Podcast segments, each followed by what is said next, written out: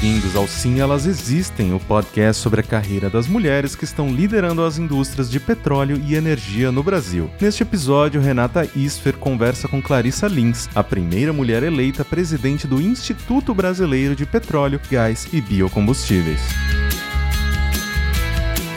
Bem-vindos, estamos aqui no primeiro podcast Sim, Elas Existem, uma parceria com o EPBR. Agradeço desde já o convite. O projeto Sim, Elas Existem foi criado por mim, eu sou a Renata Isfer, junto com a Agnes da Costa. Nós trabalhamos no Ministério de Minas e Energia e a gente resolveu criar para mostrar que sim, existem muitas mulheres no setor. A gente sempre via muito discurso de ah, no setor de petróleo, no setor de energia, mineração não tem mulher, por isso que só tem homem nas reuniões. A gente vai muito em reuniões só vê homem. E a gente quis mostrar que sim, tem muita mulher e muita mulher muito boa, né? Extremamente competente que está aí pronta para fazer esse setor avançar ainda mais. Então aqui hoje comigo eu tô com a Clarissa Lins, a primeira presidente eleita mulher do Instituto Brasileiro do Petróleo, do IBP. Então Clarissa se apresenta um pouquinho, por favor. Bem-vindos, obrigada, é, Renata, EPBR, é um prazer estar aqui hoje com vocês, inaugurando esse podcast. Sim, elas existem. E como a Renata mencionou, eu fui eleita na Assembleia do Instituto Brasileiro de Petróleo, Gás e Biocombustíveis do último dia 25 para assumir o cargo de presidente a partir do dia 1 de novembro. Primeira presidente mulher em 63 anos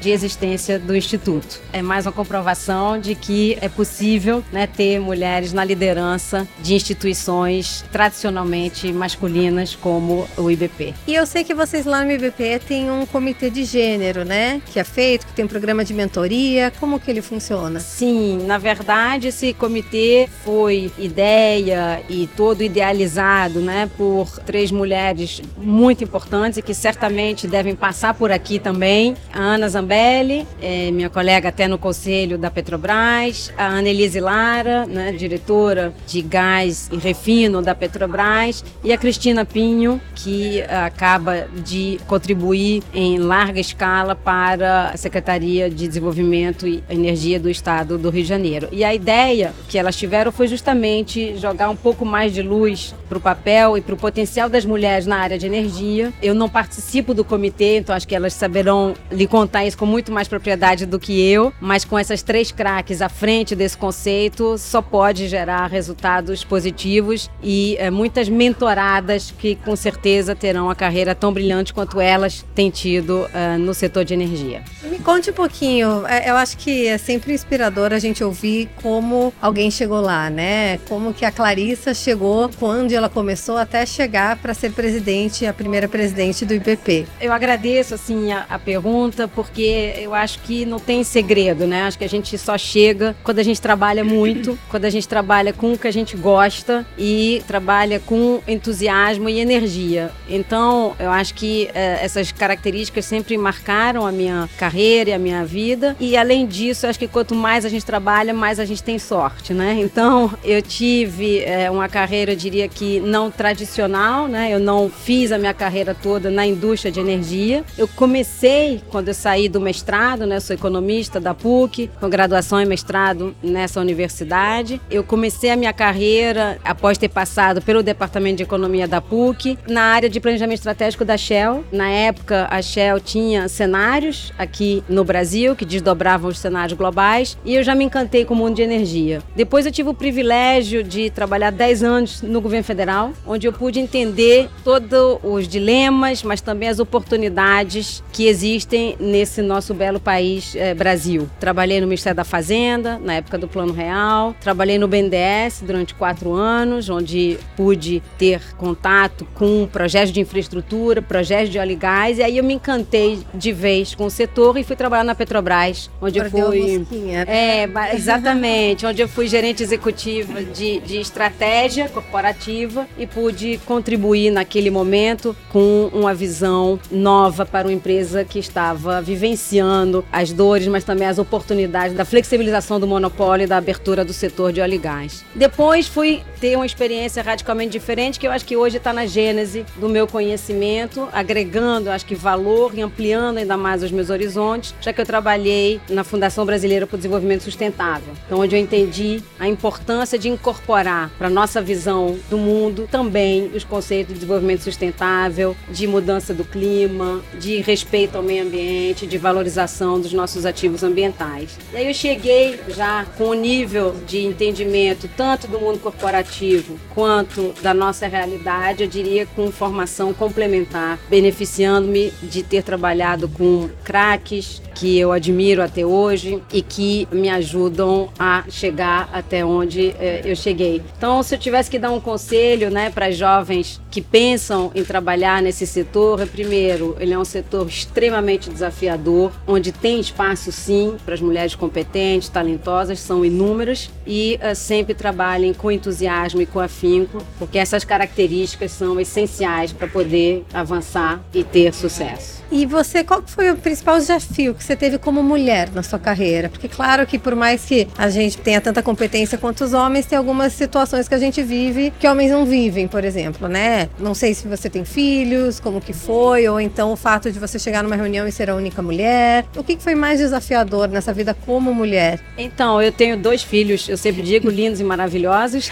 Não são porque meus filhos são meus filhos, mas porque eles são mesmo. E tenho um marido que me apoia em todas as minhas decisões. Isso é fundamental. É, eu vi que no seu post você atribuiu uma parte do seu sucesso ao seu marido, eu faço o mesmo. Quer dizer, sem o apoio e o incentivo do meu marido, eu certamente não conseguiria estar onde eu estou. Então, isso é absolutamente primordial. A primeira experiência que eu tive, e não foi uma experiência difícil, mas onde eu me dei conta da presença feminina em grau muito pequeno ainda, foi justamente no planejamento estratégico da Petrobras. É, naquela época, como eu falei, o presidente era o Felipe Raistu, a gente fazia esses exercícios fora da empresa. E a gente foi então para um retreat, né, fora do Rio. E a gente chegou no hotel, eram 70 executivos, eu era a única mulher. E eu conduzia o processo todo. E ali eu me dei conta dizendo, nossa, né? Que, que coisa Alguma estranha. coisa que não é normal. Não é normal, que coisa estranha, né? Como é que eu posso ser a única executiva dessa empresa conduzindo esse processo todo? Mas eu, eu aí eu te digo, Renata, que eu tive muita sorte. Eu sempre fui muito bem recebida, eu sempre tive muito apoio para fazer o que eu fiz. Então, quando uh, me pergunta sobre momentos difíceis, eu confesso para você que até aqui foi muito difícil encontrar momento difícil. Eu tive realmente apoio, abertura, possibilidade de fazer e eu acho que sim, pode ter alguma reunião com um nível maior de tensão, onde talvez a gente reaja com mais emoção e menos razão, mas eu diria que são casos pontuais e, e nada que eu tenha vivenciado de fato que tenha me causado algum incômodo consistente. É que geralmente quando a gente vê nos estudos nunca é algo muito visto de frente, né? Ninguém pensa, olha, essa mulher aqui não é competente, eu não vamos tratar ela bem porque ela é mulher. Isso realmente não é algo que a gente vive. O, os estudos mostram hoje mais o que chamam de um preconceito de segunda geração, né? Um viés inconsciente, em que, por exemplo, numa mesma situação, se você tiver que escolher para um cargo de liderança um homem e uma mulher, normalmente acaba atendendo para o homem, porque você faz mais, um maior relacionamento de poder poder com homem do que mulher, que você pensa em amor e família, né?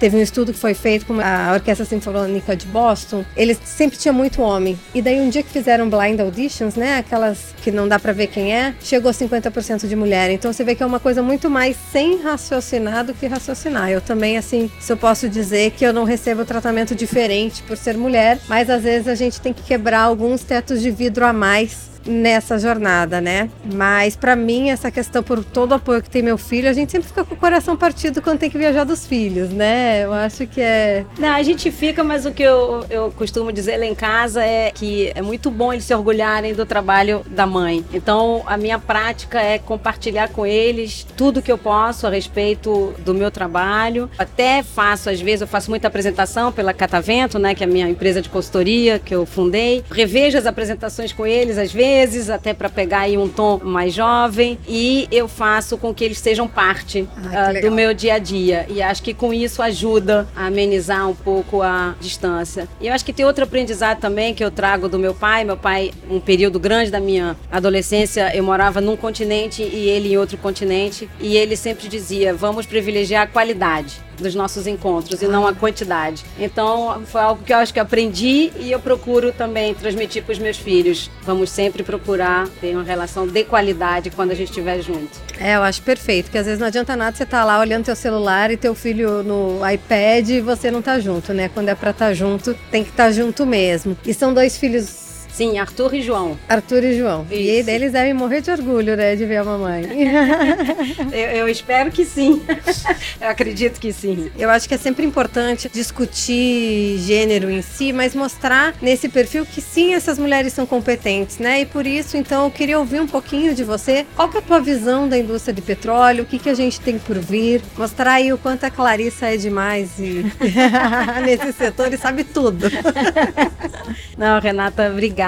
Meu envolvimento com a indústria de energia começa no início da minha carreira profissional e ele teve algumas uh, inserções que ajudaram, eu acho que a moldar o meu entendimento uh, do potencial e da riqueza desse setor. Quando eu olho para a indústria de energia, na verdade, eu olho para uma indústria, primeiro, com a capacidade de investimento ímpar, certamente uma indústria que faz a diferença onde ela atua, que promove o desenvolvimento de tecnologia, de inovação, de competências, uma indústria que vai buscar soluções, que não se satisfaz com o status quo que sempre prima pela busca da excelência. Então, essas são, acho que, características muito importantes. Quais são os aprendizados, acho que, mais recentes? E aí, como economista, né, a gente, eu sempre penso em oferta e demanda. Eu acho que essa indústria atendeu até hoje muito bem os requisitos ligados à necessidade de sempre prover mais energia. Portanto,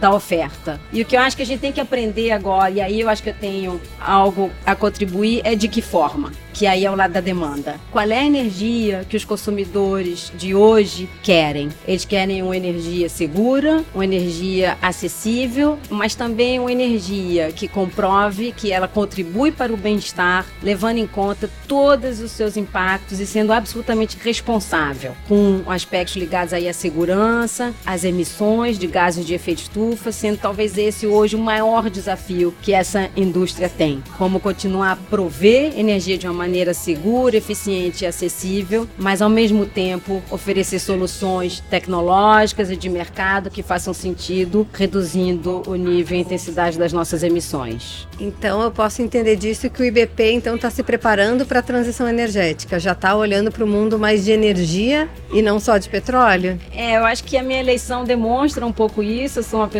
que tem um compromisso forte em trazer o setor de óleo e gás para essa equação, para essa solução convivendo com outros setores, eu reforço a minha convicção de que este setor trará as soluções, trabalhando com afinco em pesquisa e desenvolvimento e reduzindo sim o nível de emissões e contribuindo para que o Brasil consolide todas as suas fontes energéticas, inclusive a de óleo e gás. Então, a IBP sim tenderá a incorporar esses desafios sem abrir mão do que é necessário fazer para que o óleo e gás consolide a sua posição e o seu papel no Brasil e no mundo. Ah, é que é muito importante, né? A gente tem que olhar uma diversidade energética muito bom, pensar na sustentabilidade, pensar nas próximas gerações, tem que estar no coração de todo mundo, né? A gente tem que cuidar do que é nosso. Então tá bom, obrigada Clarissa, foi o máximo bater esse papo com você, conhecer mais de você e agradecer de novo a EPBR pela oportunidade, dizer para todo mundo aí que pode contar com a gente uma vez por mês para fazer um perfil de alguma mulher porreta que nem a Clarissa. Tá certo, eu tenho certeza que vamos todas aprender junto com essas mulheres incríveis. Obrigada, Renata, obrigada, EPBR, parabéns pela iniciativa e sim, elas existem, sim, não desistam.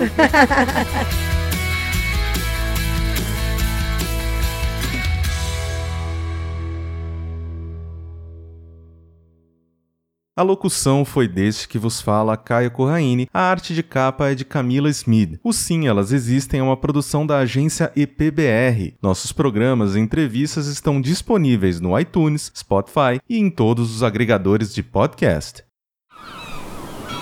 Este podcast foi editado pela Maremoto.